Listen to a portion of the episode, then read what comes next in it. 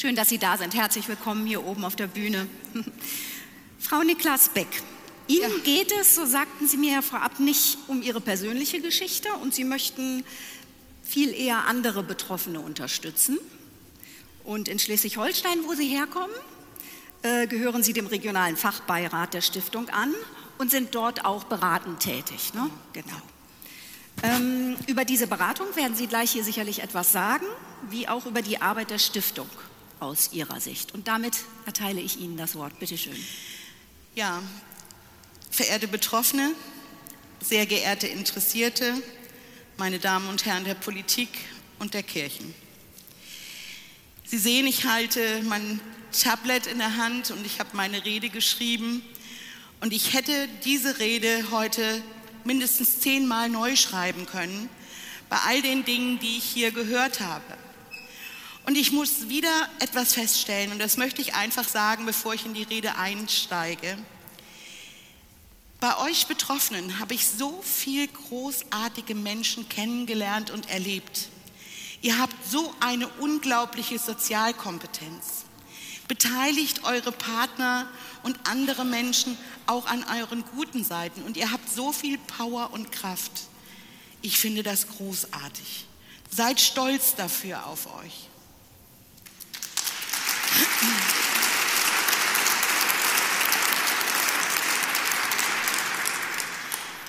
Vorgestellt wurde ich bereits, aber vorab möchte ich eine kleine Korrektur vornehmen. Ich möchte heute hier für alle Menschen sprechen, die in Einrichtungen zu Opfern wurden. Also auch für die Heimkinder, die heute hier nicht vertreten sind. Wir haben uns zu einer Veranstaltung hier eingefunden mit dem Titel Zeit über das Leid zu sprechen. Ich frage mich jedoch, warum nennt man diese Veranstaltung nicht beim Namen? Zeit über an Kindern und Jugendlichen begangene Verbrechen und Menschenrechtsverletzungen zu sprechen. Warum nennt man die Geschehnisse nicht beim Namen?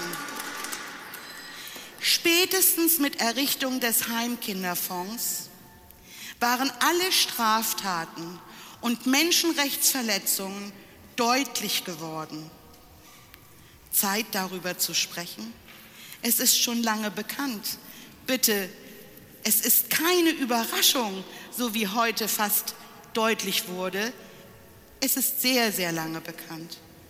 Es gibt genug Berichte über all die Dinge, die geschehen sind. In Auftrag gegebene Forschungsberichte, Ergebnisse des runden Tisches der Heimerziehung, alles vorhanden in der großen Schublade des Schweigens? Wie waren die politischen Reaktionen auf diese Ergebnisse? Die Reaktionen der Kirchen, der Menschenrechtskommission? Wurde ein rhetorischer Schlussstrich gezogen? Wäre es nicht eher an der Zeit, dass Sie, die Täterorganisationen, darüber sprechen, was in diesem Land geschehen ist? Es handelt sich hier um ein sehr schwarzes Kapitel dieses Landes in der Nachkriegsgeschichte. Dabei dachten wir, dass in dieser Nachkriegsgeschichte das Grundgesetz seine Wirkung vertieft. Wir haben es hier mit einem Staatsversagen zu tun. Bleiben wir noch etwas bei der heutigen Veranstaltung. Nicht nur der Titel, sondern auch das gesamte Handeln der Politik und der Kirchen seit Bekanntwerden dieser Missetaten zeigt mir, dass sie uns, den Opfern, nicht gerecht werden.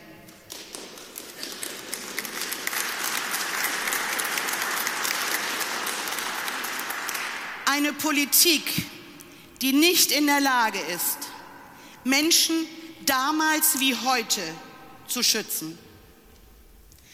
Auch wenn sich bei der heutigen Veranstaltung vermutlich wenig Damen und Herren der Politik eingefunden haben. Ein jeder, der sich in der Materie auskennt, weiß, dass die Montage in der Sitzungswoche undenkbar ungeeignet für eine solche Veranstaltung sind. Ob der heutige Tag mit Kalkül oder aus Unwissenheit ausgewählt wurde, überlasse ich Ihren eigenen Interpretationen. Herr Minister Heil hat vorhin darüber gesprochen, uns anhören zu wollen. Ich würde eigentlich, aber ich sehe ihn gar nicht, von ihm erfahren, wann wir das denn tun können. Ich möchte nochmal zu der heutigen Veranstaltung zurückkehren. Es handelt sich aus meiner Sicht bei der heutigen Veranstaltung nicht um eine Anerkennung unseres erlittenen Märtyriums durch die Bundesrepublik Deutschland. Manch einer mag sich fragen, ob eine Veranstaltung, egal welcher Art, oder die finanzielle Anerkennungsleistung einer Stiftung oder eines Fonds das erlittene Leid ungeschehen machen kann. Nein, kein Geldbetrag dieser Welt, keine noch so ernst gemeinte Entschuldigung oder ein noch so gut organisierter, organisierter Festakt können dies. Unsere Erlebnisse, unsere psychischen und physischen Schäden durch das Erlebte nehmen wir als ein zu einer großen Last geschnürtes Paket mit in unsere Gräber. Sie fragen jetzt zu Recht, was wollen diese Menschen dann? Ich antworte darauf. Wir wollen, dass sich die Täterorganisationen wie Landesregierungen, Kirchen und Pharmaindustrie ihrer Schuld, begangen an Kindern und Jugendlichen, den schwächsten Gliedern der Gesellschaft, stellen. Dass sie zugeben, nicht ihren Aufsichts- und Fürsorgepflichten nachgekommen zu sein dass sie Kenntnis hatten von den Dingen, die menschlichen Wesen hinter geschlossenen Türen angetan wurden. Vor der Anerkennung muss das Eingeständnis kommen. Erst dann ist eine Versöhnung möglich. Derzeit sind wir von einer Anerkennung und einer möglichen Versöhnung weit entfernt. Wir haben heute von einem Vertreter der Kirchen gehört, dass die Kirchen sich sehr um die Errichtung der Stiftung bemüht haben. Ich weiß nicht, wer von Ihnen es mitverfolgt hat, welch ein zähes Ringen bei der Errichtung der Stiftung mit den Kirchen und Herr Duselnick geführt wurden. Warum bitte nicht bei der Wahrheit bleiben? Ich kann es nicht ertragen. Es macht sie unglaubwürdig.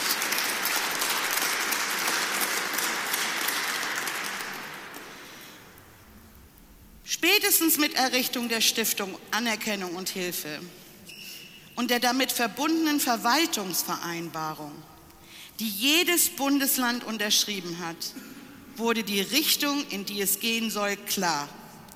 Hier geht es nicht um eine tatsächliche Opferentschädigung bzw. Anerkennung.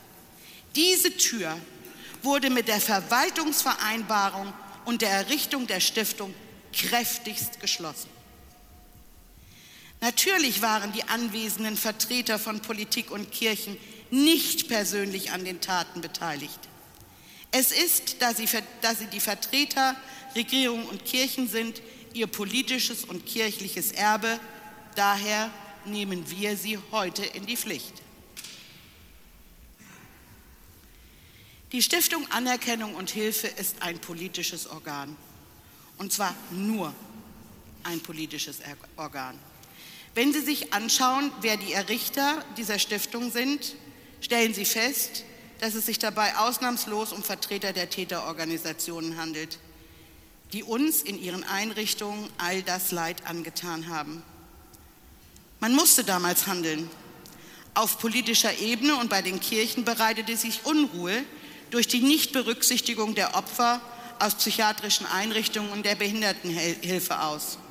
Aus diesem und nur aus diesem Grund wurde die Stiftung errichtet. Das Ganze jedoch nicht ohne Kalkül. Ich betone es nochmals. Es handelt sich bei der Stiftung um ein politisches Organ, geschaffen um sich auf politischer und kirchlicher Ebene reinzuwaschen und es geht nicht um Anerkennung. Bei der Errichtung dieser Stiften, Stiftung haben die Kirchen, wie ich vorhin schon erwähnte, ihren politischen Einfluss geltend gemacht. Wie war es denn damals?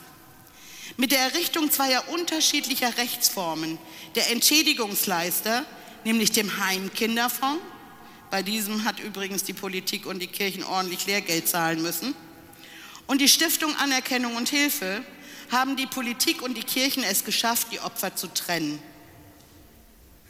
In meinen Augen wirklich eine politische und kirchliche Slapstick-Komödie, um das Staatsversagen zu vertuschen.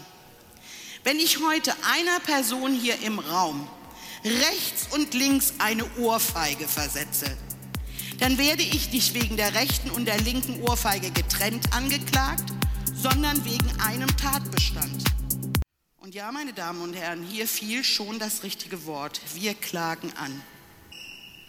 Wir klagen dieses Land an und die Kirchen wegen Körperverletzungen, sexuellen Missbräuchen, vermutlichen Tötungen, Medikamentenversuchen, dem Vorenthalt von Bildung, also extremsten Menschenrechtsverletzungen und vielen anderen Delikten mehr. Aber das beruhigt die beunruhigt die Politik und die Kirchen wenig, denn bis auf die vermutlichen Tötungen sind all diese Taten juristisch verjährt. Was jedoch nicht verjährt, ist die moralische Schuld dieses Landes und dem Wissen, was unter der Regierung und den einzelnen Landesregierungen möglich war. Oder sollte ich lieber sagen, möglich ist? Wir haben es satt, wie die Kirchen ständig versuchen, sich aus der Verantwortung zu stehlen. So viele schändliche Vergehen der Kirchen sind mittlerweile bekannt geworden. Hier sei die Frage gestattet, ob Sie, meine Damen und Herren der Kirchen, mit all diesem Wissen und Ihrem Verhalten Opfern gegenüber tatsächlich noch auf einen Platz im Paradies hoffen. Nochmals zurück zu der Opfertrennung durch die Politik und die Kirchen. Die Opfervertretungen der jeweiligen betroffenen Heimkinder und den Opfern der psychiatrischen Einrichtungen und der Behindertenhilfe unterstützen diese Trennung durch Kompetenzgerangel und Profilneurotik kräftigst. Auch hier muss ich selbstkritisch sein. Wir als die Stimme der Opfer tun uns schwer, unsere berechtigten Interessen und Forderungen deutlich zu artikulieren. Doch unsere Stimmen werden lauter und deutlich vernehmbarer, trotz Hürden. Wehe der Politik und den Kirchen, wenn wir uns vereint haben und um unsere Rechte kämpfen. Vielleicht nehmen die Opfervertretungen diesen Denkanstoß im Interesse aller Opfer auf. Was die Errichtung der Stiftung betrifft, wurde von Seiten der Politik und der Kirchen darauf gehofft, dass, da man es mit psychisch kranken und behinderten Menschen zu tun hat, dieses ganze unsägliche Kapitel der Nachkriegsgeschichte vom Tisch ist. Man hat diesen Menschen Geld gegeben, sofern sie die Antragskriterien der Stiftung und dem, kind und dem Heimkinderfonds erfüllten und nun muss es doch gut sein. Sie haben uns unterschätzt. Wir klagen weiter an. Wir wollen Aufklärung, Sicherheiten für die restlichen Jahre unseres Lebens sowie unsere Rechte, wie zum Beispiel Opferentschädigungsleistungen, Trotzleistungen der Stiftung in Anspruch nehmen. Bezüglich der restlichen Jahre unseres Lebens weisen wir nochmals auf den Pflegefonds hin und fordern sie auf, Sicherheiten für uns zu schaffen, um trotz Pflegebedürftigkeit nicht in eine Einrichtung zu müssen. Wir sind durch Aufenthalte in Heimen und Einrichtungen der Psychiatrie und der Behindertenhilfe schwerst traumatisiert worden.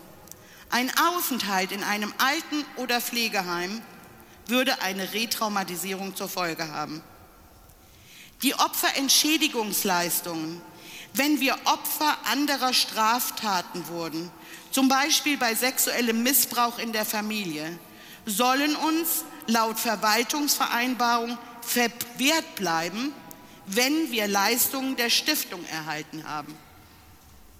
Das bedeutet, die Politik hat mit der Errichtung der Stiftung eben dieser Stiftung gegenüber den Leistungsnehmern ein Alleinstellungsmerkmal in Sachen Opferentschädigung eingeräumt. Unterm Strich bedeutet das, haben wir Anerkennungsleistung durch die Stiftung erhalten, ohne sexuellen Missbrauch in den Einrichtungen erlitten zu haben, wurden jedoch in unseren Familien missbraucht, dürfen wir keinen anderen Antrag auf Entschädigung stellen. Dies wurde mit Unterzeichnung der Verwaltungsvereinbarung festgelegt und in den Erfassungsbögen der Stiftung im Juni letzten Jahres ebenso manifestiert. Bei der Verwaltungsvereinbarung haben sich die Kirchen übrigens mächtig ins Zeug gelegt. Angeblich sollen dadurch Doppelzahlungen ausgeschlossen werden. Diesem Argument kann ich folgen. Was ist jedoch mit Tatbeständen, die nicht die Kriterien der Stiftung betreffen? Mit dieser Verwaltungsvereinbarung diskriminieren die Politiker die Kirchen, die Opfer aus psychiatrischen Einrichtungen der Behindertenhilfe gegenüber anderen Opfern. Scheinbar sind unsere Schicksale nicht öffentlich wirksam genug, um Sonderregelungen zu erwirken. Es gibt mittlerweile ein drei eine Dreiklassenregelung im Opferentschädigungsgesetz. Keine davon soll für uns greifen.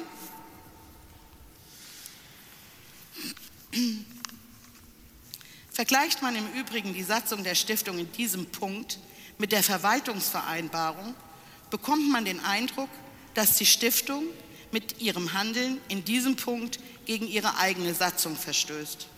Wird es bemerkt, verweist man fix auf die Verwaltungsvereinbarung.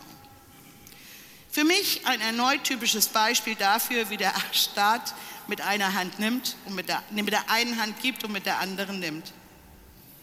Aber eigentlich durchschauen wir das. Ich frage mich, hat der Staat in der Vergangenheit nicht an uns genug gespart und verdient? Mit welchem Recht behandeln Sie uns so? Wurde uns nicht schon genug genommen? Unser Recht auf körperlich und seelische Unversehrtheit, unser Recht auf Bildung, unser Recht auf ein behütetes Aufwachsen. Hat ein Staat nicht die gesetzlich manifestierte Verpflichtung, einen jeden Bürger zu schützen? Ihnen, meine Damen und Herren der Politik und der Kirchen, gelingt etwas ganz Verwerfliches. Sie machen staatliche Opfer erneut zu staatlichen Opfern. Dafür gibt es nur drei Worte. Schämen Sie sich. Aber Sie sind angeblich nicht die Einzigen, die bei dieser Farce mitgewirkt haben. Immer wieder höre ich das Gegenargument, all dies wurde gemeinsam mit den Vertretern der Betroffenen erarbeitet. Verehrte Betroffenenvertreter, die damals mitgewirkt haben, mir sei die Frage gestattet, stimmt das und warum haben Sie nicht widersprochen? Zumindest mich als Betroffene hätten Sie im Falle Ihrer Zustimmung verraten. Jedoch sind wir Betroffenen nicht die Einzigen, die mit dieser Misere umgehen müssen. Auch die Mitarbeiter und Mitarbeiterinnen der Anlauf- und Beratungsstellen müssen sich mit diesem Dilemma auseinandersetzen. Menschen, die ihr Bestes geben und versuchen, feinfühlig und kompetent Antragstellern zu helfen, die immer wieder auf Ungerechtigkeiten stoßen und auf wenig Verständnis im Lenkungsausschuss. Ein Lenkungsausschuss mit betroffenen Vertretern in derzeitiger Unterbesetzung von denen wir uns nicht gut vertreten fühlen, betroffenen Vertreter, die durch eine Ausschreibung im Bundesanzeiger gesucht wurden, die nach meinem Wissensstand bis auf ein Mitglied keine Aufenthalte in Einrichtungen hatten. Sollte ich mich hier irren? Ich frage mich, warum keine Einbindung der mittlerweile bekannten Opfervertretungen vorgenommen wird. Wirklich zu dumm, dass wir den Bundesanzeiger nicht gelesen haben. Aber, und das ist mein Eindruck, man blieb und bleibt sowieso lieber unter sich. Ein Lenkungsausschuss, der für uns sprechende Mitarbeiter und Mitarbeiterinnen von Ministerien und Anlauf- und Beratungsstellen belächelt und als zu, empath zu empathisch abtut. Was hätte uns denn noch angetan werden müssen, um ihr Mitgefühl zu erreichen? Für Sie, meine Damen und Herren der Stiftung, gilt, erst wenn Sie in unseren Schuhen laufen müssten, wüssten Sie, wie und um was es uns geht. Sie erfüllen Ihren politischen Auftrag. Nur so viel wie nötig und so wenig wie möglich.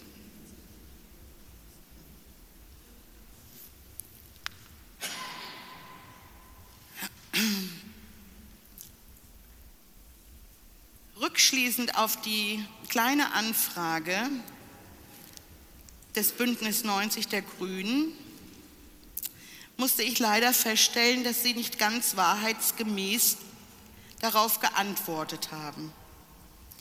In der kleinen Anfrage wurde gefragt, ob Ihnen ein Fall bekannt ist, wo ein Antrag bei einem anderen Hilfesystem zurückgezogen werden musste.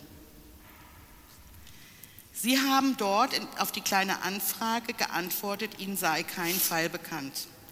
Wir können dies beweisbar widerlegen. Abschließend folgende Worte an die Errichter des Heimkinderfonds und der Stiftung Anerkennung und Hilfe. Also für die Damen und Herren der Politik und Kirchen. Für sie sind diese Worte bestimmt. Nichts und niemand hindert sie daran, sich ihrer Verantwortung ehrlichen Herzens zu stellen. Nichts und niemand kann sie daran hindern, sich ihrer moralischen Verpflichtung uns und allen anderen Opfern gegenüber anzunehmen. Ändern Sie diese unglückselige Verwaltungsvereinbarung in eine menschenwürdige, den Opfern gerecht werdende Vereinbarung um. Schaffen Sie eine Basis, uns vor erneutem Aufenthalt in einer Richtung in den letzten Lebensjahren zu schützen. Lassen Sie Ihr tägliches Handeln den Sinn dieser Veranstaltung widerspiegeln. Bitte bedenken Sie, wir sind eine große Anzahl von Opfern, Angehörigen, Betreuern, Sympathisanten mit einer guten Vernetzung und daher eine politisch nicht unerheblich wirksame Kraft. Die allerletzten Schlussworte gelten den Menschen, um die es in dieser Veranstaltung gehen soll, den Opfern. Lasst euch von niemandem eure Würde, eure Rechte und den Glauben an euch nehmen. Ihr seid besondere Menschen, denn ihr habt überlebt und seid ungebrochen. Kämpft für euch, um euch.